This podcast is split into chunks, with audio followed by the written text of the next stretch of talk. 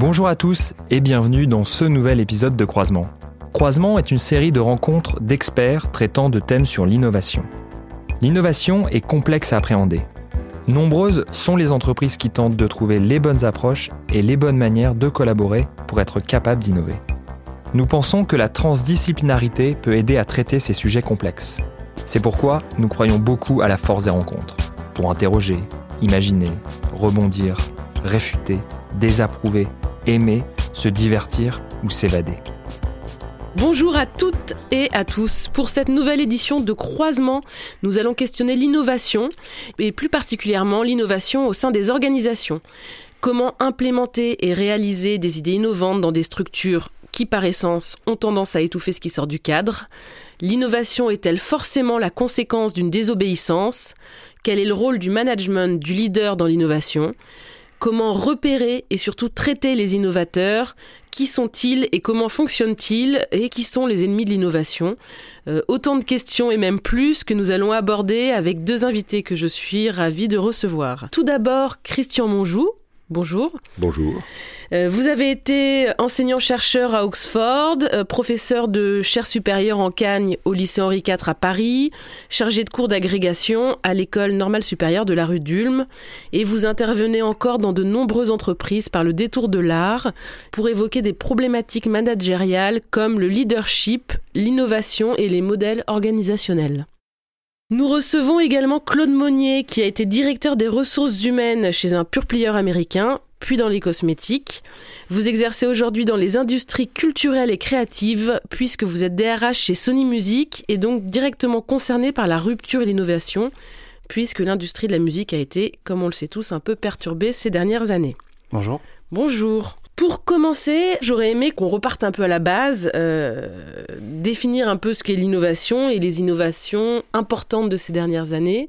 Oui, oh, peut-être on va tomber assez rapidement sur la fameuse euh, distinction entre euh, innovation de rupture et innovation euh, incrémentielle ou incrémentale. Moi, je, suis un peu méfiant à l'idée de l'innovation de rupture.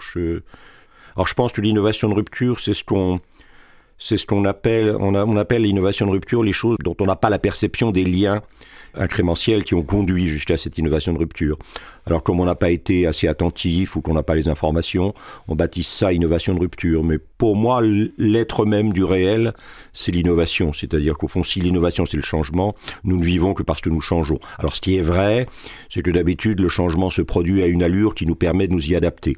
Et de temps en temps dans l'histoire, plus souvent qu'on ne le dit, euh, nous ne sommes pas la deuxième renaissance. Il s'est passé des tas de choses dans le cours de route. Je pense que vers la fin du 19e, début du 20e, quand ils se sont retrouvés face euh, effectivement à quoi? Au chemin de fer, à la voiture, au téléphone, etc., c'était quand même assez, euh, assez bouleversant. Est-ce que finalement le digital, c'est pas le point d'aboutissement du téléphone, de, de, tout ça? Si, probablement. Donc, mais voilà, donc quand ça se fait à un rythme normal, on s'adapte et, et ça s'appelle pas une crise. Quand, euh, quand pour une raison ou pour une autre, ça se fait dans plusieurs endroits à la fois, et on a l'impression presque partout, et ça se fait vite, plus vite que le rythme normal, à ce moment-là, il n'y a qu'un moyen d'échapper à ce changement, c'est d'innover. Et, et, et, comme on a un peu de mal à cause de la, de la rapidité et de la simultanéité, on appelle ça une crise, et, c'est vrai que probablement la seule réponse possible à une crise, à la fois individuelle et collective, euh, c'est l'innovation. Oui. Euh, ça vaut pas grand-chose comme définition, mais enfin ça peut, ça peut servir. Mais, mais moi, je serais assez tenté effectivement de dire que j'ai vu des entreprises qui attendaient impatiemment l'innovation de rupture. On voyait d'ailleurs pas très bien ce que ça voulait dire attendre l'innovation de rupture. Et au profit d'une innovation de rupture qui n'est jamais venue, Hein. Ils ont négligé ce travail un peu humble et quotidien de l'innovation incrémentielle et ça, ça les a tués. Mais il y a une justice quand même en ce bas monde, donc il euh, faut bien aussi payer. Claude Monnier deux familles d'innovation, elles, elles, impactent au quotidien euh, l'univers dans lequel moi je travaille aujourd'hui. Une famille technologique, où là je, je pense qu'on pourrait considérer effectivement qu'il y a une suite logique avec des choses qui sont arrivées au siècle précédent, même si on a l'impression que les nouvelles technologies aujourd'hui, euh, c'est un départ arrêté et que c'est une, une, nouvelle génération de choses qui modifient notre quotidien. En fait, c'est certainement une évolution poussée de choses que nos générations précédentes avaient déjà inventées. Et dans cette innovation technologique, on a souvent placé une attente en termes de progrès, Or là, aujourd'hui, le lien entre les deux mots me semble discutable. Je ne suis pas sûr que toutes les innovations technologiques qu'on constate aujourd'hui sont sources ou synonymes de progrès. Une autre famille d'innovations qui retient énormément mon attention, c'est l'innovation en sciences humaines, qui ne sont pas les sciences exactes. La définition est certainement un peu plus complexe. Et je crois qu'aujourd'hui, là, nous sommes condamnés au progrès dans les sciences sociales. Sans vouloir faire de lien un peu abusif avec l'actualité, il est largement temps de nous interroger sur nos modèles en sciences humaines, quels qu'ils soient. Et je pense qu'effectivement, cette notion de progrès, elle doit être à nouveau totalement liée à cette notion d'innovation. D'accord. Est-ce que vous pouvez être un peu plus précis sur euh, les sciences sociales? Moi, je m'y intéresse dans le cadre de l'entreprise. Donc, ce qu'on traduit parfois dans le monde des ressources humaines par euh, gérer les relations humaines au quotidien. Et là, dans l'entreprise, il s'agit de recruter des personnes, de développer leurs talents, parfois aussi d'accompagner euh, différentes séquences qui caractérisent la construction d'une vie professionnelle et gérer y compris la séparation. Ce qui n'est pas toujours aisé et il est parfois nécessaire d'être innovant dans le cadre d'une séparation pour faire en sorte que ce soit vécu comme un progrès pour les deux parties de se séparer. Ensuite, dans les sciences humaines, il y a bien d'autres choses qui sont des sources d'inspiration pour faire des relations humaines dans l'entreprise. Dans les sciences humaines, on peut y mettre la sociologie, l'anthropologie, l'éthologie, la philosophie, etc., etc. Et là, définitivement, je ferai un parallèle avec ce que nous évoquions tout à l'heure, c'est que nous avons la mémoire courte et sélective, beaucoup de choses ont déjà été écrites, pensées, démontrées, et que somme toute, on n'invente pas grand-chose en sciences humaines depuis très longtemps. On a simplement aujourd'hui une relation au quotidien qui a significativement changé pour des raisons macro ou microéconomiques, et qu'on innove peu, on progresse peu, on est devenu par contre extrêmement exigeant, et qu'on confond la notion de temps et la notion d'efficacité. Or, remettre l'individu dans un espace-temps est aujourd'hui une obligation sans sociale, et là, c'est définitivement cette, cette lecture-là qui m'intéresse aujourd'hui et sur laquelle moi j'attends du progrès. Du progrès de ma fonction, la communauté des ressources humaines au sens large, et du progrès du corps social dans son ensemble. Les corps sociaux dans les différentes entreprises et le corps social au sens extrêmement macroéconomique cette fois du terme. Christian Monjou, je vois. Oui, moi je suis tout à fait d'accord sur cette idée, en particulier dans le domaine des sciences humaines, ce qui, ce qui pose une grosse question d'ailleurs sur le système éducatif, mais ça on n'a peut-être pas le temps d'aborder ça maintenant. C'est-à-dire que j'ai l'impression qu'on fait un système éducatif dans lequel euh, on fait tout sauf, euh, sauf euh, apprendre aux gens à, rencontrer de grandes choses. Alors quand on a rencontré de grandes choses une fois dans sa vie, en principe on s'en souvient. Si on s'en souvient pas, faut trouver les moyens. Mais je pense qu'on est effectivement en train de, de travailler de manière un peu aphasique, c'est-à-dire euh, on n'a plus de mémoire, on n'a plus de et on, ne sait plus redire les choses euh, importantes. Du l'autre jour j'étais dans un grand cabinet de conseil que je ne nommerai pas et j'ai suggéré euh, que peut-être le leader n'était pas simplement un pasteur mais un tisserand, c'est-à-dire qu'il devait croiser des compétences différentes pour renforcer la, la la toile commune. Quelqu'un m'a dit, mais c'est génial, où est-ce que vous avez trouvé ça? Alors, Platon, le politique, 5e siècle avant Jésus-Christ. Moi, c'est pas de ma faute si les gens qui sont dans les grands cabinets euh, de je ne sais quoi, non, sont, sont nuls au point de vue culturel. Parce qu'il suffit quand même de s'ouvrir, de lire un peu, de réfléchir un peu. Je veux dire, parmi les leaders aujourd'hui, qui est-ce qui a lu les mémoires d'Adrien d'Ursena? Il ferait mieux de lire les mémoires d'Adrien plutôt que de faire des slides à longueur de temps qu'on lit aux gens comme si les gens savaient pas lire et qui emmerdent la population comme il n'est pas possible de l'emmerder. Je veux dire, au moins, quand vous partagez un texte qui est écrit et qui a sens, les gens peuvent rêver dessus, et même si vous êtes trop con pour l'expliquer, eux, ils se l'expliquent mentalement, c'est toujours ça de prix sur l'ennemi. Moi, c'est pour ça que je ne montre que des choses artistiques en séminaire sur l'innovation, parce qu'au moins, ça évite effectivement les petites recettes à la mort moelleux. Euh, L'innovation, c'est pas du tout le surgissement de nouveau, c'est le ressurgissement d'un ancien auquel plus personne ne, pensait. Et depuis que j'ai dit ça chez mes amis d'Hermès, Axel Dumas m'a dit depuis que tu as dit ça, c'est extraordinaire. Ils passent leur temps dans les archives. Et c'est très important de passer son temps dans les archives. Parce que c'est dans les archives qu'on trouve effectivement, non pas ce qu'on va refaire, mais ce qui va permettre d'éviter la terreur de la page blanche. Et à partir de ça, on va pouvoir bidouiller. Et, l'innovation, alors évidemment, c'est pas une terminologie à utiliser dans les grands cabinets de conseil, mais enfin, l'innovation, c'est quand même en gros du bidouillage. Hein. Quand Steve Jobs, quand Steve Jobs, il a fait l'iPhone, qu'est-ce qu'il a fait? Il s'est aperçu qu'il y avait d'un côté un téléphone portable, l'autre question de l'accès à Internet, et la troisième question, l'appareil photo. On lui avait, on lui, avait même jamais dit qu'il fallait pas mettre ça ensemble, mais personne n'avait jamais pensé à le mettre ensemble. Ce qu'il a fait, il a mis tout ça ensemble. Il paraît que le numéro 2 d'Apple, quand il a vu ça, a dit oh, on vendra jamais ça. Hein. C'est ça la réaction normale du système. Oh, on vendra jamais ça. Ah, ben, ben, si. Moi, j'ai entendu un grand patron de maison disque dire quand le streaming est arrivé, ça ne marchera jamais. Oui, ben c'est ça. il, y a, il, y a, des similitudes selon les secteurs d'activité. Il y a des similitudes suivant les secteurs d'activité. Et, et, je pense, c'est, mais c'est aussi. Euh, L'autre jour, je, enfin, je fais à longueur de temps j'ai mis au point un truc, mais qui, qui changera parce que j'en irai le bol assez vite de mes trucs. Mais je trouve ça un peu sourd à force de les répéter. Moi, les gens sont gentils, ils trouvent ça nouveau quand ils l'entendent, c'est la première fois qu'ils l'entendent. Mais moi qui le fais plusieurs fois par semaine, au bout d'un moment, je n'en peux plus. Ma première, dans ce que j'appelle les douze gestes pour innover, mon, premier, mon premier geste, c'est être Jackson Pollock, c'est-à-dire n'importe quoi plutôt que rien. Hein. Mais, mais vous comprenez, c'est ça qui est fou, c'est que les gens et c'est ça, Dieu sait, j'ai des gens adorables et que j'aime beaucoup chez dans, dans tous les R&D possibles et imaginables. Mais les R&D, ils voudraient savoir, avant d'être entrés dans le processus, ce que ça va donner. Alors, si vous voulez savoir avant d'entrer dans le processus ce que ça va donner, forcément, vous irez jamais nulle part. Ça, c'est clair. À un moment, faut accepter de tout sortir. Et puis, quand on aura tout sorti, n'est pas si facile que ça, parce que les organisations ont une résistance terrible à tout ce qui, effectivement, comment, quoi. Alors si vous pouvez mettre une petite boîte à idées dans un coin, il y aura jamais un papier. Mais si dans l'emploi du temps, dans l'emploi du temps, c'est-à-dire ce qui, ce qui coûte, hein, vous mettez euh, tous les deux mois euh, une heure et demie de réunion où tout le monde sort n'importe quoi, tout en étant non pas attentif à ce qu'il ou elle sorte, mais à ce que les autres sortent. Jusqu'au moment où tout ayant été sorti, quelqu'un dira regardez, c'est ça, c'est ça dont on a besoin. Et c'est ça. Hein. L'innovation, c'est pas trouver ce qu'on cherche, c'est trouver ce qu'on ne savait même pas qu'on cherchait. Et ça, ça impose effectivement de, un, type de travail qui consiste et où ça, c'est très important parce que dans nos entreprises françaises, dont la structure hiérarchique modelée sur l'ancien régime fonctionne admirablement, qui pourrait penser que celle ou celui qui est au plus près du geste est probablement la mieux placée pour l'améliorer ou le mieux placé Mais on lui demande jamais, parce que vous comprenez, quand même, c'est pas un personnage important. Et ça, c'est, et c'est là où le leadership est fondamental. Ça, il faut, si vous voulez de l'innovation, il faut convertir du leader à longueur de temps. C'est, le seul moyen d'y arriver. Je sais pas ce que vous en pensez, mais moi, pour moi, c'est évident. Claude Monnier. Je bois vos paroles. Alors, ne buvez pas trop, parce que...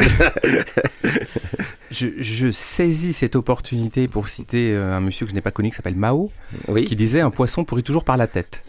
Alors effectivement, l'ouvrière ou l'ouvrier qui sont très près du geste ont définitivement l'expertise pour innover. Et somme toute, quand ça ne marche pas, c'est parce qu'on ne s'intéresse pas à leur geste. Et qui doit s'intéresser à leur geste C'est bien, a priori, la tête du poisson, le haut de l'organigramme, la direction générale, on appelle ça comme on veut, selon le jargon qu'on veut utiliser. Mais c'est là que ça pourrit. Et une fois que la tête est pourrie, vous pouvez avoir les meilleurs ouvriers de France et les meilleures ouvrières de France.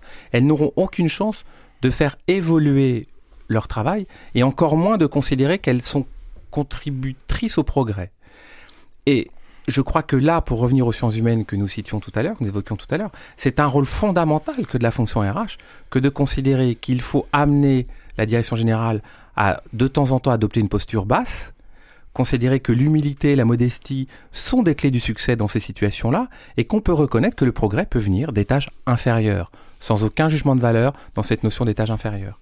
Et l'innovation, là, sera partagée par tous. Si elle vient d'en haut, ça n'est pas de l'innovation. Ce sera au mieux de l'autorité, au pire de l'autoritarisme. Ce sont des, des, actions que vous mettez en œuvre euh, donc chez Sony. Euh, vous essayez de faire des grands brainstorming d'une heure et demie. Euh, non. non. Non. Non, pour deux raisons. Euh, il, n'y a pas cette culture d'entreprise du brainstorming. Nous, nous, sommes dans les industries culturelles et créatives, et nous, d'abord, notre matière première sont les artistes, et ce que nous essayons de faire, c'est de pouvoir favoriser au mieux, accompagner au mieux leurs propres sources d'inspiration à ces artistes-là. Et nous espérons par capillarité nous-mêmes être inspirés on a pu simplement constater une, chose simple, et, je vais utiliser aussi la notion de recherche et développement, parce qu'elle est rarement utilisée en ressources humaines, mais c'est pour autant le fruit de 7 ans de recherche et développement en ressources humaines que je vais partager avec vous là. On a constaté que des artistes avaient quand même produit, créé, écrit leur plus grand succès lors de moments difficiles, ce que moi j'appelle un temps faible. La perte d'un enfant, une longue maladie, un divorce, euh, le, décès d'un être cher, etc., etc. Et c'est ce qu'on appelle dans, notre vie privée un, moment effectivement de douleur particulière, euh, de douleur intense, euh, qu'on gère comme on peut, les uns les autres, il y a autant de vérité que d'individus, mais dans cette communauté des artistes, si on peut considérer qu'ils constituent une communauté, souvent à la sortie de ces moments difficiles-là, il y a une créativité, une innovation artistique majeure. Si vous prenez l'album des Marquises de Jacques Brel et que vous remettez ça dans son calendrier personnel et la connaissance de son cancer et de son espérance de vie, l'album des Marquises est un album indiscutablement incroyable, mais c'était bien dans un moment de vie particulièrement difficile pour l'artiste Jacques Brel. Et on pourrait citer comme ça à l'infini des artistes français ou internationaux qui ont créé dans le moment difficile. Nous nous sommes inspirés de ça. Au lieu de brainstormer, on a simplement regardé ce qui constitue pour nous la, la, la population la plus inspirante, encore une fois nos artistes. Et nous avons essayé de transposer ça à notre corps social. Nous nous sommes intéressés aujourd'hui à lorsqu'un de nos collaborateurs ou l'une de nos collaboratrices traverse un temps faible, à essayer d'avoir une réponse autre que ce que les entreprises françaises ont l'habitude de faire. D'habitude, c'est l'isolement, plus ou moins long. Quelqu'un qui va pas bien, on considère qu'il y a très vite une dégradation de sa performance, de sa productivité, et on l'isole. Trois jours, trois mois, ou au pire, on le fout dehors. Nous, on essaye de faire l'inverse, c'est-à-dire qu'on va remettre cette personne au centre de nos attentions, on va considérer que ce temps faible, somme toute, il est très court quand on le remet au regard de l'ensemble de l'histoire qu'on a pu connaître ensemble. Hein, c'est parfois 20 ans de carrière, 3 semaines de vie difficile, et on met quelqu'un à la porte. Là, nous, on responsabilise, on remet de la lumière, on redonne confiance, on considère en plus que cette notion de temps qu'on évoquait tout à l'heure, elle est essentielle, et qu'à la sortie de cette séquence difficile, il y aura un temps fort de créativité, d'innovation. Et pourquoi se priver de cela uniquement parce que pendant trois semaines ou trois mois, cette personne a un peu baissé en termes de productivité? Ça n'a strictement aucune importance, cette séquence courte. Ce qui nous intéresse, c'est le temps long en sciences humaines. Et l'innovation est un temps long en sciences humaines. Et on considère aujourd'hui qu'après sept ans de programme sur ce sujet-là, les résultats de cette démarche de recherche et développement sont définitivement probants. Systématiquement, il se passe quelque chose d'intéressant. Et parfois, il se passe même quelque chose d'assez extraordinaire. La personne révèle des talents qu'on ne lui connaissait pas, qu'elle ne se connaissait pas elle-même, et elle irrigue autour d'elle, dans tout l'écosystème auquel elle appartient, définitivement une façon de travailler, une façon de raisonner, une façon de penser différente. Et ça, en soi, c'est déjà de l'innovation. Mais là, vous me décrivez les RH euh, de rêve, où euh, on va chercher les talents chez les collaborateurs, on les, euh, on les épaule, on les assiste quand ils ont des temps faibles, etc. Vous voulez que je vous parle du côté obscur des ressources humaines? Je peux le faire aussi. Non, non, non, non, mais euh, je, je, je, je, suis assez surprise de voir que ce, ce, que ce sont des choses qui existent. Alors, je, je vais peut-être même encore creuser votre surprise. Je reprends l'exposé que nous venons d'avoir sur l'éducation nationale. Pour les personnes qui ont la chance de pouvoir faire des études supérieures, on parle d'un cursus qui va de 5 à 25 ans à peu près. On est sur 20 ans d'apprentissage par cœur de connaissances académiques qui aujourd'hui, somme toute, sont à notre disposition sous plein de formats et dans plein d'endroits différents. Ces connaissances académiques sont à essentielles pour les raisons que vous avez évoquées tout à l'heure, somme toute à relativiser en termes de besoins immédiats opérationnels quand vous prenez votre premier emploi. On est aujourd'hui plutôt demandeur en tant qu'entreprise de savoir-faire, voire de savoir-être. Et le curseur continue à se déplacer vers cette notion de personnalité, ce qu'appellent certaines personnes les soft skills, et je discuterai volontiers de cette définition-là. Cette notion de savoir-être, on l'apprend nulle part et surtout pas à l'école. Je ne crois pas. Je ne crois pas. Or, aujourd'hui, on se retrouve donc dans un paradoxe qui est de dire, nous avons des gens de plus en plus diplômés et qui savent de plus en plus de choses du fait de la polyvalence de nos formations, qui arrivent dans l'entreprise, somme toute, très loin d'être opérationnels, et pour autant, on considère que c'est sur ces gens-là, déjà les plus diplômés, qu'on va investir le plus possible. Les hauts potentiels, tous les programmes de développement, etc., etc. Nous avons là aussi tenté une autre chose au sein des industries culturelles et créatives. À nouveau en posture basse. On a considéré que somme toute, si nous étions demandeurs de savoir-être et de savoir-faire, il allait falloir donner un temps aux personnes pour désapprendre leur savoir académique et finalement se rendre plus disponibles, plus agiles, plus réceptifs, plus mobiles, plus généreux pour ce qu'on va leur demander de faire dans une logique d'interaction collective. Il n'y a pas d'entreprises qui sont la somme des talents individuels, il n'y a maintenant que des systèmes qui fonctionnent comme des corps sociaux, c'est-à-dire que c'est le collectif qui prime, y compris dans des démarches d'innovation. Donc on permet aujourd'hui à certaines personnes, quand elles arrivent chez nous, de faire une chose assez extraordinaire, c'est de rembourser leur emprunt étudiant, mais de désapprendre ce qu'ils ont appris depuis 20 ans. Et à partir de cette séquence de désapprentissage, on a fait un deuxième constat. Finalement, ça libère énormément de talents créatifs parce que notre système d'éducation, moi aussi je vais être extrêmement dur avec lui et me faire plein d'amis dans l'éducation nationale, on peut pas dire qu'il stimule la créativité de nos nouvelles générations, ni non plus leur sens de l'innovation. Donc on démonte, on dépeint, on défabrique, on déconstruit, on désapprend, on remet les gens ensemble en considérant que somme toute de ces interactions collectives va naître quelque chose et après on s'intéresse tant au temps fort qu'au temps faible. Définitivement ça aussi c'est extrêmement efficace et je sais que ça génère en général un peu de surprise quand j'en parle. Désapprendre, Christian Mongeau, oui, je pense que ça, c'est très... Ben, c'est l'essence même de l'essence même d'une crise. C'est-à-dire que on ne peut plus... Je te dis, pourquoi la crise panique C'est parce que les choses qu'on a qu'on a apprises, qu'on a mémorisées, qu'on a, bon, et qui étaient peut-être plutôt de l'ordre de la recette que de l'enquête. Hein, c'est ça aussi le problème. Tant, quand c'est de l'ordre de l'enquête, ça va à peu près. Quand c'est de l'ordre de la recette, c'est un problème. Toutes ces choses, tout d'un coup, deviennent inopérantes. Et alors là, c'est la panique. Euh, et, je pensais tout à l'heure à, ce que vous disiez sur les, les gens en, en rupture, en difficulté. Quand c'est Jean Genet, je crois, qui, dans un bouquin qui s'appelle L'atelier de Giacometti, a cette phrase magnifique, il n'est d'autre source à la beauté que la blessure. Et c'est vrai que les, les, gens sont blessés, et c'est peut-être ça qui leur fait effectivement créer de la beauté. Euh, les entreprises, les communautés sont blessées. Le, seul problème, c'est que la communauté, à ce moment-là, elle a, tendance à se replier sur le déjà là. C'est-à-dire qu'elle elle va accélérer justement cette, espèce de demande absolue. Là, il faut vraiment qu'on fasse attention. Euh, au niveau de la temporalité, on est devenu complètement dingue. Hein. Euh, quand vous pensez qu'un type comme Frédéric de Montefeltro au XVe siècle, hein, qui est quand même le grand condottière de l'Italie de la première Renaissance, se crée dans son château à Urbino un endroit qu'il appelle le Studiolo. C'est un endroit où il se retire à intervalles réguliers. Non pas pour échapper à sa, à sa responsabilité, mais pour mieux la penser. Cette idée que se déprendre du temps, ce que j'appelle la tyrannie terroriste de l'instantané, dont l'instrument, comme chacun sait, est l'email. Et je recommande beaucoup dans les entreprises une maîtrise des sphincters emailesques, parce que je trouve qu'il y a là une manière de d'emmerder, c'est le cas de le dire, les écrans de tous ses petits camarades quand on n'arrive pas à trouver soi-même ses solutions. Euh, mais ça, c'est pour moi, c'est terrible. Cette sorte de, de, les gens vous disent, je n'ai pas le temps. C'est pas vrai. Je veux dire, je ne veux pas avoir le temps ou je ne sais pas comment avoir le temps. Donc il faut apprendre. Mais mais mais cette idée que, pour moi là il y a, y a, quelque chose. De, donc on, on, accélère et on accentue la pression du financier. Ça c'est enfin il me semble que pour moi c'est les, les deux grandes solutions du moment, c'est l'accélération et euh, l'accentuation de la pression du financier. Alors que je pense que euh, de manière un peu folle, il faudrait probablement pouvoir s'asseoir par terre et dire aux gens bon là voilà, est-ce qu'on a bien est-ce qu'on est-ce qu'on a bien discerné ce qui nous attaque, en fait, quelle est cette menace qui est là dehors, quel est cet obstacle, quel est, voilà. Est-ce qu'on a bien discerné ça?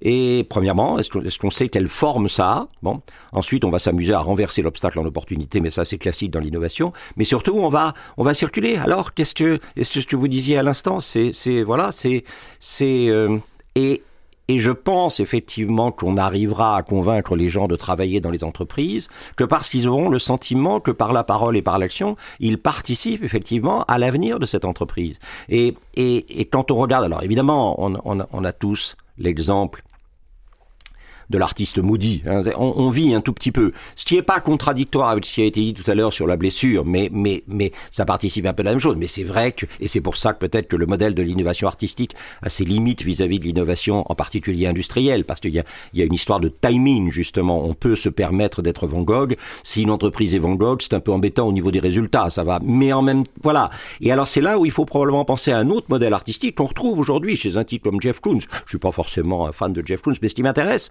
c'est que quand Jeff Koons se fait photographier, se fait photographier avec son atelier. Hein. Et cette notion d'atelier, si vous regardez, toute la Renaissance italienne, elle est faite d'ateliers. Hein. Elle est faite, faut pas croire. Les, les, quand, quand, Papa alors ça c'est pas italien, c'est Anvers, mais on peut faire la même chose, hein, c'est Anvers.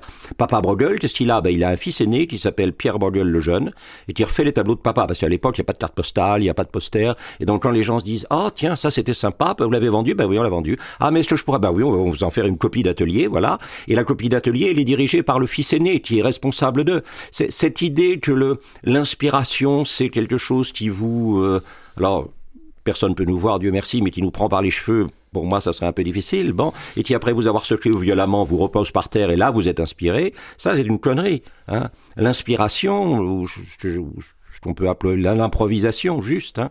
L'inspiration, c'est la récompense d'un travail. C'est pas ce qui inspire un travail, c'est la récompense d'un travail.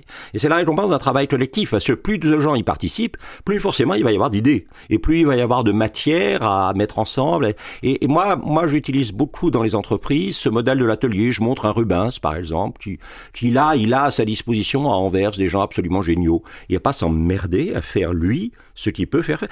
L'idée qu'un tableau peut être de plusieurs mains, les gens sont mais il y a, des, toute l'histoire de la peinture classique est faite de tableaux où il y a plusieurs mains, parce que quand il fallait faire des grosses bêtes sauvages, eh ben, Rubens faisait pas des grosses bêtes sauvages, il demandait à Snyders de lui faire... Et ça, très important, parce qu'on a là, quoi, le repérage des talents, la promotion des talents, la combinaison des talents, la protection des talents. Faut toujours protéger ses talents. Parce que le, le talent, en particulier si c'est un talent innovant, dès qu'il s'est déclaré, il est en danger. Hein. Il faut, faut vraiment là être très très très vigilant et se dire, oh là là, mon pauvre petit talent innovant, là, qui a osé dire quelque chose que personne n'avait pensé avant, alors lui, lui si demain encore il est là, ça sera bien. Hein. Et puis, ce qui a été dit au début, moi là je suis très, je suis très d'accord là-dessus, la libération des talents. C'est-à-dire qu'il y a un moment où il faut en, en, accord complet, dire à quelqu'un, ben, probablement, ne serait-ce que pour toi, tu devrais peut-être aller voir ailleurs, parce que et et et, et c'est pas que on veut pas te garder, c'est que pour toi, euh, nous à ce moment-là, on prendra quelqu'un d'autre, et puis on voilà, et, et, et ça, je crois que c'est c'est important. Mais moi, j'aime bien mettre ça sur les sur les slides. Je fais très peu de slides écrites, moi, c'est uniquement des images. Mais de temps quand même, comme ils me disent, c'est bien quand même parce que c'est pas si long que ça ce que tu dis, donc c'est bien qu'on ait quand même un petit rappel quand tu nous envoies le montage. Et moi, ça c'est important, le repérage des talents. Un, un grand leader, c'est quelqu'un qui cherche continuellement du talent. C'est quelqu'un qui est toujours en train d'écouter, de regarder, etc. Il faut promouvoir les talents. Il y a, je suis désolé, je suis un vieux prof d'anglais, donc il y a une formule en anglais qui est merveilleuse, qui est to trust somebody into excellence. Faire parvenir quelqu'un à l'excellence par la confiance qu'on lui fait. Ça, c'est, c'est, ce qui veut pas dire que tous les gens, les gens diront merde, si on, si par la confiance qu'on me fait, on me conduit à l'excellence, je vais plus pouvoir euh, me reposer tranquillement dans mon coin dans ça passe. Hein. L'excellence, ça peut aussi être euh, un peu challenging, comme on dit. Hein. Et puis cette idée de, de combiner les talents. Hein. Quelqu'un que vous avez promu à l'excellence par votre confiance, vous lui dites, bah, tu vois, tu seras jamais aussi excellent que quand tu accepteras de combiner cette excellence qu'on a montée ensemble avec d'autres excellences. Parce que ça, c'est... Puis cette protection. Moi, je crois qu'il faut, faut faut protéger les talents, faut protéger surtout les innovants, faut protéger cet autre talent qui est celui du fou. S'il y a quelqu'un qui dit attention, là les mecs, on est en train de se foutre dans le mur, mais enfin vous voulez tous y aller collectivement, allons-y, mais moi je vous aurais prévenu, etc. Et puis cette libération, c'est, il n'y a pas d'innovation sans ça. C'est, et là on retombe quand même.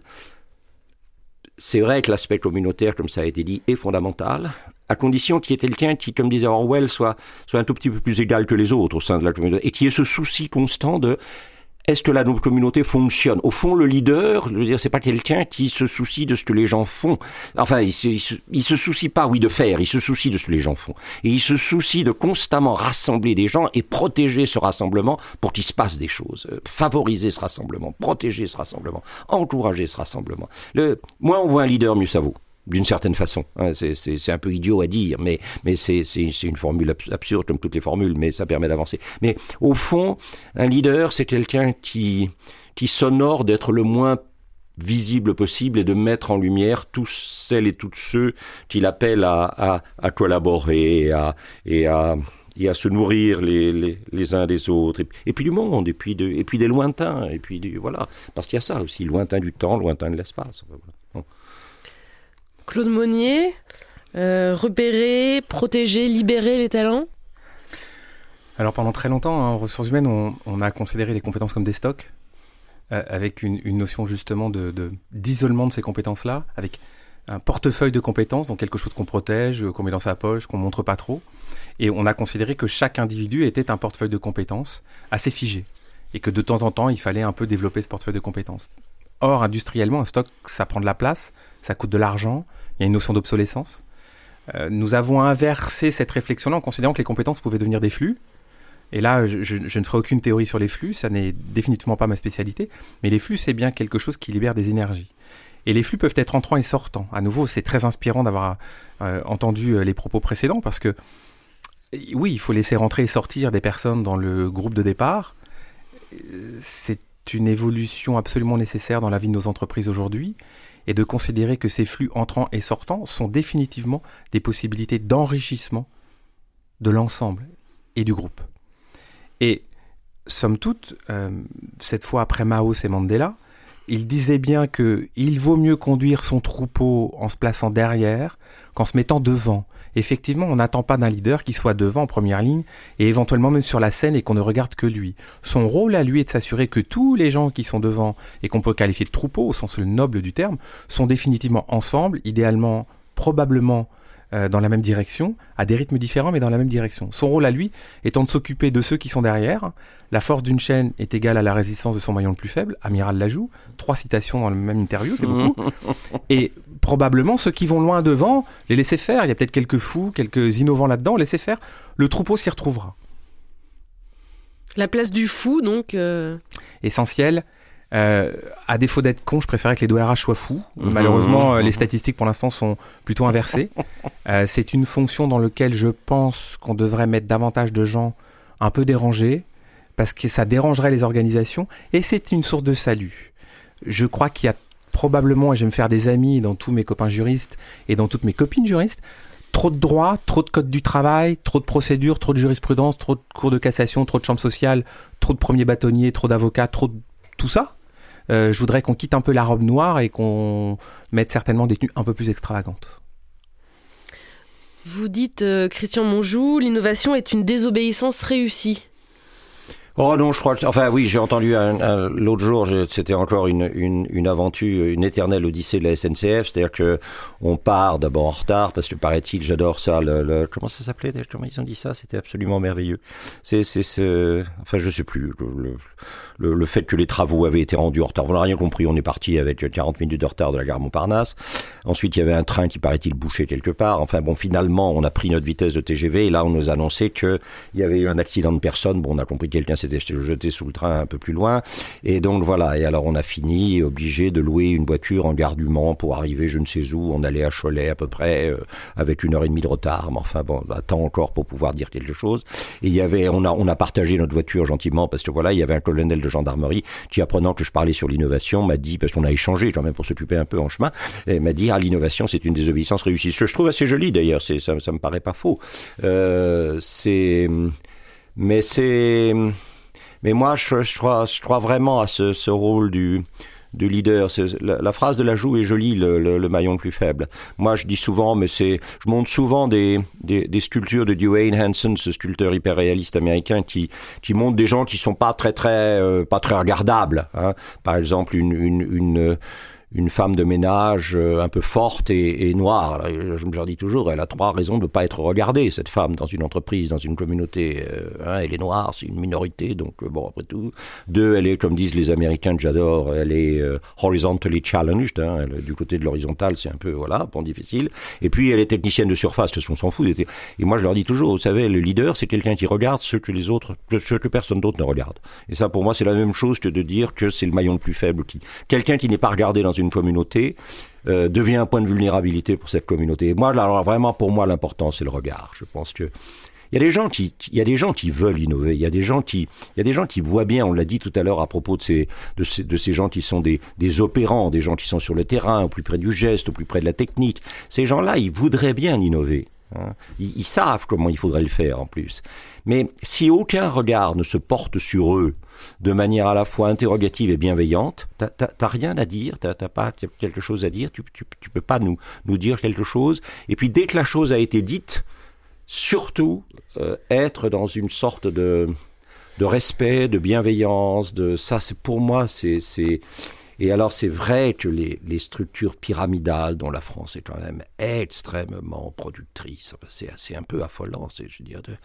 Versailles n'a pas été défait. Hein, c'est, on est toujours à, on était toujours cette idée qu'il y a un centre et un sommet et que tout ce qui ne part pas du centre et du sommet, tout ce qui n'y revient pas, est forcément un peu pervers. Hein. Bon, voilà, c'est, c'est et ça c'est quand même ça peut pas.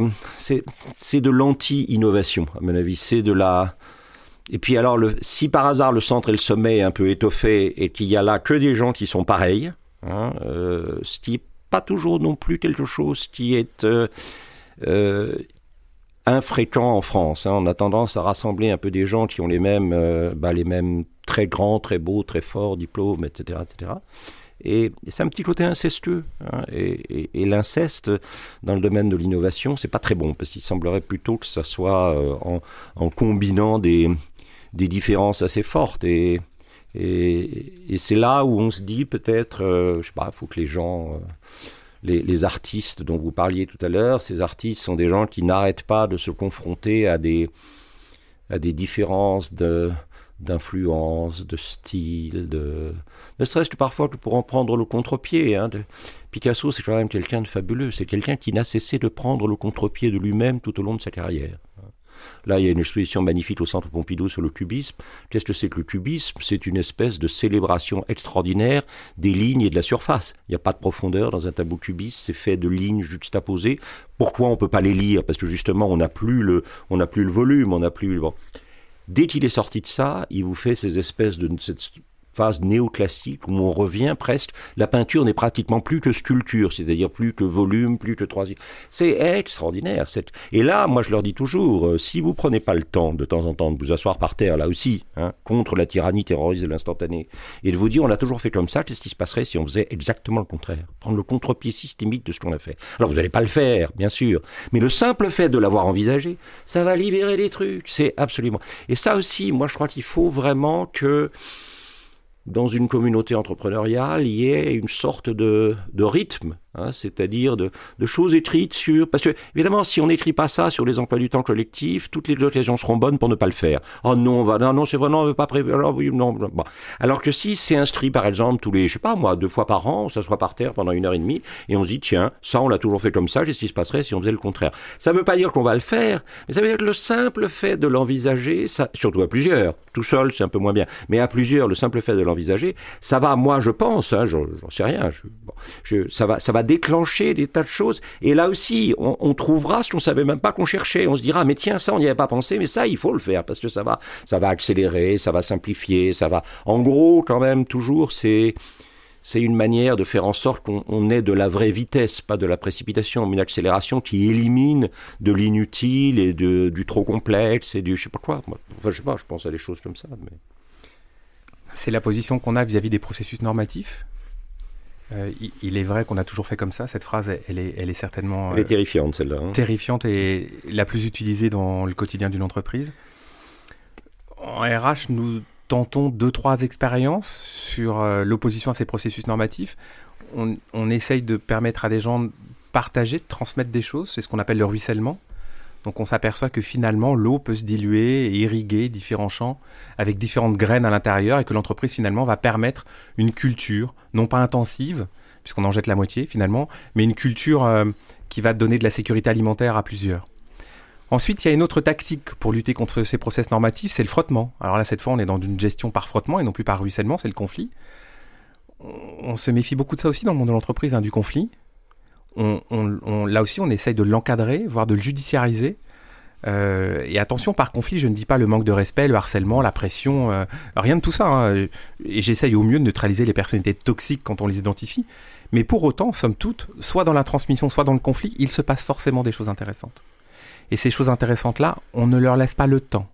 Définitivement, ce mot euh, m'est précieux et je vais en repartir riche de compréhensions diverses de cette notion de temps c'est aujourd'hui certainement l'unité qui nous manque le plus. Je pense qu'on a résolu beaucoup de choses quant à la distance, on a résolu beaucoup de choses quant aux problèmes linguistiques ou culturels dans le monde de l'entreprise, mais la notion de temps, je crois qu'elle est plus critique aujourd'hui qu'elle ne l'était il y a quelques décennies. Et les gens en souffrent. Là, on, parle, on peut parler de souffrance. Oui. Est-ce que vous pouvez vous rapprocher un tout petit peu? Merci. je, pense autant là parce qu'il y a un film en ce moment, j'ai, j'ai pas vu encore, mais ça, ça raconte l'histoire qui, qui, m'a toujours séduite, enfin qui m'a toujours fasciné, je trouve très belle. L'histoire de ce facteur, vous savez, le facteur cheval qui tombe sur une pierre. Alors ça c'est un instant. Hein. Et, la, vieille phrase de Pasteur, hein, dans le domaine de l'observation, le hasard ne favorise que les esprits préparés. Il n'y a pas de hasard. Hein quand Kandinsky rentre dans son atelier à Monau et, et, dans un premier temps il voit un tableau superbe qu'il n'avait jamais vu, bien sûr, hein, puisque, enfin, il, aurait dû l'avoir vu, mais il, est dans son atelier, mais en fait, il l'a jamais vu. En fait, c'est un tableau qu'il a, rangé à l'envers. La grande tentation, c'est de se précipiter sur le tableau pour le remettre à l'endroit. Là aussi, c'est toujours une histoire de temps. Non, il faut surtout pas remettre à l'endroit trop vite. Il faut surtout pas remettre de l'ordre. Alors ça, les entreprises, elles sont terrifiées par le désordre. Le désordre, c'est bon. Or, de temps en temps, il faut du désordre. Si Tandinsky n'avait pas eu, est-ce que l'anecdote est vraie, il l'a raconté, s'il n'y avait pas eu ce tableau à l'envers qu'il n'a pas remis à l'endroit trop vite et qui lui a permis de laisser mûrir le hasard en opportunité, ça c'est étonnant. Et, et, le facteur cheval qui tombe sur cette pierre qui va déclencher ce travail absolument extraordinaire. Et là, il y a, il y a une dialectique de l'instant et de la durée qui est absolument étonnante. Il tombe sur cette pierre et, tout d'un coup, cette pierre euh, le lance dans un truc qui va durer des années, seul, seul et en même temps relié. C'est complètement, C'est complètement fou. Il paraît que Gamblin est fabuleux, ça m'étonne pas, mais euh, moi j'ai très envie d'aller voir le film. Et, et, on en revient toujours là, au fond, on, mérite ces hasards, hein, je pense, les, là aussi. Et après, il faut pas les, faut pas les, faut ni les oublier trop vite, ni s'y enfermer ni, ni, ce sont, ni, ce sont des, ni si ce sont des hasards de désordre, vouloir les remettre en ordre trop tôt. Parce que là, c'est la grande, c'est la grande euh, injonction de l'ordre et de la méthode, n'oublions pas. Ce sont des, dispositions qui demandent euh, effectivement une, certaine euh, d'avoir un cerveau un petit peu en, jachère. Est-ce qu'on a le est-ce a le temps d'avoir ces flâneries un petit peu fertiles du cerveau et est-ce qu'on est-ce qu'une entreprise comme Sony a le qui est dans une urgence de temps a le temps de donner du temps justement à ses employés? On essaie on est cette fois euh, très humble par rapport à ça. D'abord, il faut revenir à la notion d'individu, euh, puisque par définition, si on laisse du temps aux uns, il faut en laisser aux autres, et ça n'est pas toujours possible. Et l'autre humilité que ça nous appelle, c'est de considérer qu'il il faut euh, prendre du recul par rapport à la notion de performance dans ce cas-là. Or, dans l'entreprise, ordre et performance sont quand même deux contraintes dont il est difficile de s'écarter. Il y a toujours un directeur financier quelque part pour venir coller un post-it sur le bureau. Euh, pour dire au fait, euh, tu m'as renvoyé le fichier Excel que je t'ai demandé. Or, le temps et le fichier Excel font pas bon ménage. C'est une volonté, ça n'est pas aujourd'hui forcément un succès ou une règle, mais ça n'est pas des sciences exactes. Donc je, sais que demain matin, j'essaierai encore davantage, après notre discussion, de laisser du temps. Je vais peut-être en prendre aussi pour moi cet après-midi. D'accord. Euh, le directeur financier est, est, une chose redoutable. Alors moi, quand je leur montre, évidemment, quand je leur montre comment Picasso arrive à faire avec, par exemple, c'est je sais plus en quelle année c'est exactement, peut-être en, je sais plus, en 57, oui, je crois que c'est en 57. Hein, euh, en 57, c'est ça, oui. Entre, alors c'est pour des raisons très simples, hein, c'est que il y a plus d'inspiratrice. Alors quand, Picasso a plus d'inspiratrice, étant donné qu'il change de style pour changer de femme ou change de femme pour changer de style, euh, c'est difficile. Mais il y a plus d'inspiratrice, il n'y a pas d'inspiratrice proche en tout cas, oui. Euh, Et il sait qu'il peut pas laisser les mains sans rien faire. Donc il faut, il faut peindre tout en n'ayant pas beaucoup d'inspiration ou pas d'inspiration du tout. Et là, quand même, entre, oui, c'est ça, c'est en 57. 57, entre vers le 11, 12 août, peut-être 13, et le 31 décembre 57, il va faire 58 variations sur les Ménines. C'est-à-dire qu'il va produire 58 tableaux à partir d'un seul tableau. Alors, qu'il considère comme le plus grand tableau de l'histoire de la peinture, hein, qui sont les Ménines c'est là le moment de coincer les, c'est le moment où coincer les directeurs financiers. Parce qu'au fond, là, vous avez 58 tableaux et pas un sou d'investissement. Par l'art de la variation. Et là, chez les directeurs financiers, vous sentez tout d'un coup un intérêt, mais finalement, ce vieux, là, il n'est pas si nul que ça, euh, on va le faire revenir, enfin, etc. Et alors, gentiment, ils vous disent, mais vous n'auriez pas une jolie citation pour justifier tout ça? C'est un peu de la pinglerie de notre part, mais si, il y a une citation, c'est Michel-Ange, hein. L'innovation naît de la contrainte et meurt de la liberté. Et ça aussi, c'est important, cette idée que c'est vrai que il faut donner aux gens les moyens, mais quelquefois, la rareté des moyens fait que les gens se replient sur du déjà là et arrivent à partir de ce déjà là à s'apercevoir que et ça c'est très important là aussi que le leadership soit vigilant. Si des gens à partir d'un déjà là qui pourrait être totalement paralysant. Moi je dis toujours dans mes séminaires, le déjà là est à la fois votre pire ennemi parce que on vient de le dire tout à l'heure, hein, on a toujours fait comme ça, on va voir vraiment pas pourquoi on ferait autrement. Hein. Mais c'est en même temps votre meilleur atout parce que vous pouvez bidouiller du déjà là. Si vous avez du déjà là et que vous pouvez le bidouiller, c'est absolument à plusieurs. Vaut mieux pas le bidouiller tout seul parce que ça risque d'être un peu répétitif. Mais à plusieurs, c'est alors l'avantage de Picasso, c'est qu'il était plusieurs en lui-même, donc ça va, c'est bon. Mais, euh, mais arriver à faire 58 variations sur les Ménines, j'ai calculé le nombre de jours, hein, ça fait en gros 120, euh, 130 jours. Si vous calculez 58 variations en 120, 130 jours, il n'a pas perdu de temps, le diable, hein, et c'est assez fabuleux. Euh, l'innovation naît de la contrainte et, meurt de la liberté. Et c'est vrai que, enfin, c'est pas faux. C'est en ça que c'est très difficile d'être leader, un leader qui conduit l'innovation, parce qu'il faut continuellement être dans, dans ce le grand, dans ce Nicolas de Cluse appelait la, la réconciliation des contraires, la coincidentia oppositorum. Tantôt il faut lâcher des choses parce que les gens en ont besoin, tantôt il faut pas trop en lâcher parce qu'ils se diraient oh ben finalement on a les choses pour faire, on verra, on va le faire, c'est pas, on, si puis ça marche pas, on aura un peu plus de sous, etc. C'est, c'est là où, évidemment le, leader, et, enfin le leader accompagnateur, le leader qui facilite, le leader qui qui est là au service de le servant leadership, comme dit comme dit Greenleaf, hein, ce, leader qui se fait serviteur de la réussite collective et de ceux qui vont y contribuer. C'est là où il faut euh, il faut être malin, c'est-à-dire tantôt il faut ouvrir, tantôt il faut un peu refermer pour que les gens sentent une petite urgence, faut qu'on y arrive, faut faut aller pousser plus loin, faut voilà, voilà, des choses comme ça. N'est-ce pas le rôle des parents auprès de leurs enfants? C'est un peu le rôle des parents auprès des enfants, oui, probablement. Moi, je sais pas, j'ai pas d'enfants, donc je peux pas dire, mais c'est le rôle des parents auprès des enfants. C'est un peu le rôle des enseignants auprès des, auprès des. Oui, oui, tout à fait, tout à fait. Quand on veut faire passer des concours, tout en sachant que passer un concours. Enfin, il y a des gens dont c'est le projet, il faut quand même essayer d'être au service de ce projet. Il euh, faut aussi manier euh, ce genre de choses, euh, faut aussi manier cette coincidentia oppositorum avec, avec un peu de sagesse. Euh, est-ce qu'il y a des, des, thématiques euh, autour de l'innovation que vous souhaiteriez aborder, euh, des, choses supplémentaires? Aborder non, mais citer simplement les émotions, l'importance des émotions. On, a abordé tellement de facettes de, de ce concept de l'innovation. En tant que humble RH, je me dois de prononcer ce mot une fois dans ce micro, l'importance de l'émotion et, l'importance qui peut s'avérer très productrice comme très castratrice, cette émotion. Il y a des gens que ça bloque intégralement dès qu'on va mettre de l'émotion dans quelque chose.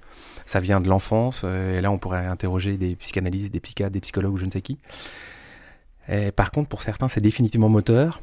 Et l'émotion, comme c'est un mot dans l'entreprise relativement tabou, on le traduit de plus en plus par l'affect, la notion d'affect dans le système, dans le collectif, dans l'entreprise, avec un E majuscule. Et là, gérer ça, euh, il y a les leaders qui savent et les leaders qui savent pas. Hein. Eux-mêmes ayant pour la plupart des problèmes avec leurs propres émotions, quand il s'agit d'aller gérer celles des autres ou de les partager, euh, on tombe dans les extrêmes. Soit c'est interdit, on a le pervers toxique, soit euh, on tombe dans des trucs claniques, sectaires, totalement ésotériques, où on se promène tous tout nus sur des plages en Bretagne au mois de décembre. Mais quand le leader sait vaguement, et je dis bien vaguement, parce que là non plus, c'est pas une science exacte, hein, les émotions, sait vaguement sans sortir de ce concept des émotions, ça peut faire très très bon ménage tout ça. Il ne s'agit pas de transformer l'entreprise en famille, il ne s'agit pas de la transformer en secte, mot que j'ai utilisé tout à l'heure. Non, il s'agit de considérer qu'à un instant T, dire qu'il n'y en a pas du tout, ce serait se mentir. Dire qu'il y en a trop, ce serait certainement une fausse barbe. Il y a une voie du milieu, il y a quelque chose à explorer et considérer que ça fait partie d'un tout. Hein, il y a de l'intellect, il y a de l'émotion, il y a des règles, elles sont un minima nécessaire sans pour autant et tout ce qui a déjà été si joliment dit. Je crois à l'importance de ce mot, ne pas l'omettre dans cet échange. Oui, je suis entièrement d'accord. Moi, il m'arrive de dire, parce que euh, j'ai eu la chance d'être formé par quelqu'un qui, qui, savait infiniment plus de choses que moi et qui s'appelait Roland Barthes. Et Roland disait toujours, euh, il y a quelque chose de poisseux dans le sentimental. Et, et, et, alors, je dis ça dans l'entreprise. Je dis, l'entreprise n'est pas le lieu du sentimental. Ça ne veut pas dire pour autant qu'elle ne soit pas le lieu des sentiments c'est pas le lieu de l'émotionnel, ça veut pas dire pour autant que ça soit le lieu des émotions. Il y a une, distinction très très forte à faire. Moi, s'il y avait un mot que je crois, c'est je, termine généralement les, les séminaires sur l'émotion par une, une toile de Hopper que j'aime infiniment. C'est ces maisons en clapboard, en, en bardeaux de bois qu'on trouve en Nouvelle-Angleterre, en particulier vers Cape Cod. Et il y a une femme. Alors évidemment, la façade, on voit une façade de côté, puis la, grande façade a une bow window, c'est-à-dire quelque chose qui, fait saillie évidemment. Et, à l'intérieur de cette bow window, il y a une femme qui est elle-même dans une position de bow, window, c'est-à-dire elle est à l'intérieur, mais, elle fait saillie comme si elle, attendait quelque chose. Et, alors évidemment, il y a quelque chose de ridicule qui consisterait à croire que, le soleil se lève parce qu'on l'attend. Mais en même temps, je crois qu'il y a une chose absolument essentielle. Je crois que l'innovation, c'est quand même la plus belle rémunération qu'on peut faire à cette espèce d'attente essentielle d'un leader qui sait que quelque chose peut venir des autres et qui les convainc, qu'elle, il, les convainc par la qualité de son regard qu'elle attend, qu'il attend quelque chose d'eux. Euh, pas de manière, euh, pas de manière euh, tyrannique, pas de manière, pas de, pas de manière, mais, mais mais cette idée que et alors ça suppose effectivement cette qualité d'attente et d'attention, c'est-à-dire et, plus cette qualité d'attente et d'attention porte sur, sur les gens auxquels on n'aurait pas pensé, mieux elle vaut d'une certaine manière. Plus ça et pour moi c'est très proche des émotions parce que l'attente c'est c'est cette idée que tout d'un coup quelqu'un va arriver avec dans son on va se dire là aussi c'est toujours euh, Barthes qui disait ça quand il disait au fond, l'essentiel, c'est quand on peut dire c'est ça, c'est bien ça. Et, et, en réponse à cette attente, il y a c'est ça, c'est bien ça.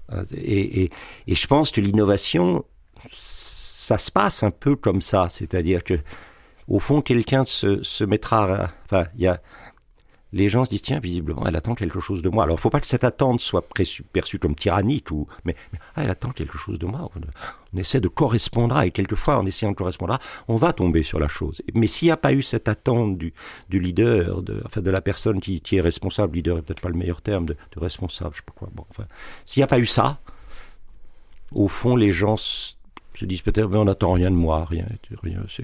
Et alors, en fait, les gens sont présents dans la communauté entrepreneuriale, mais en fait, ils ne sont pas vraiment actifs. Ils sont présents parce qu'il faut bien y être, parce que bon, faut faire ses heures, faut, faut, faut faire coucou aux gens en passant dans le bureau le matin. Enfin, faut. Mais comment faire passer d'une présence subie à une présence engagée dans la communauté entrepreneuriale, c'est c'est pas évident ça. Et, et, il y a des présences engagées qui font de l'innovation finalement. Y a des, donc une attente bienveillante, stimulante oui, stimulante et bienveillante. Oui, oh, c'est la grande mode en ce moment, la dialectique de la bienveillance et de l'exigence. Mais, mais, mais, c'est quand même essentiel. C'est pas, c'est pas parce que c'est la mode que c'est, que, c'est con. Il y a parfois la mode c'est con, mais parfois c'est pas con. J'ai une dernière question. Euh, toute dernière, euh, vous citez euh, Platon, Picasso, Michel-Ange, Pollock. Est-ce que vous auriez des ouvrages à conseiller sur l'innovation Moi, je dirais lisez des biographies lisez des gens, lisez des vies de gens qui ont trouvé des choses. Hein. Euh, ouais, lisez des vies de gens qui ont trouvé des choses, des gens qui, qui sont sortis de là où ils étaient, pas forcément euh, spatialement, mais qui sont sortis de là où ils étaient et qui sont partis vers d'autres endroits. Hein. Euh, alors je suggérais d'écouter l'album Les Marquises de Jacques Brel. Oui, par exemple, voilà. Mais là aussi, moi je pense qu'il y a, il y a tout. Euh, je veux dire, on peut, on peut devenir innovant le jour où finalement on découvre Traviata pour la première fois. Christian Monjou, Claude Monnier, merci beaucoup d'avoir participé à ce podcast Croisement sur, euh, sur l'innovation. Merci beaucoup. merci à vous. Merci. Avant de vous quitter, il nous reste quelques petites choses à rajouter. Tout d'abord, un grand merci à nos invités pour leur temps et la richesse de leurs échanges. Si vous cherchez les notes, des extraits, des références citées dans le podcast, vous pouvez aller directement sur le compte Instagram de Croisement. Croisement au pluriel. Nous sommes à l'écoute de vos remarques et commentaires. N'hésitez donc pas à laisser un avis sur iTunes, à vous abonner et à le partager. Merci à tous et à très vite pour un nouvel épisode.